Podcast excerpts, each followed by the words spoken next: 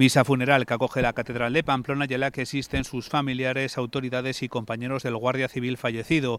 En la capilla ardiente celebrada en la comandancia de la Guardia Civil de Pamplona, donde nos encontramos, la viuda de David Pérez se ha negado a que el ministro del Interior, Fernando Grande Marlasca, colocase una medalla en el féretro, gesto que algunos asistentes han aplaudido y que la viuda ha justificado señalando que su marido no lo hubiera querido así.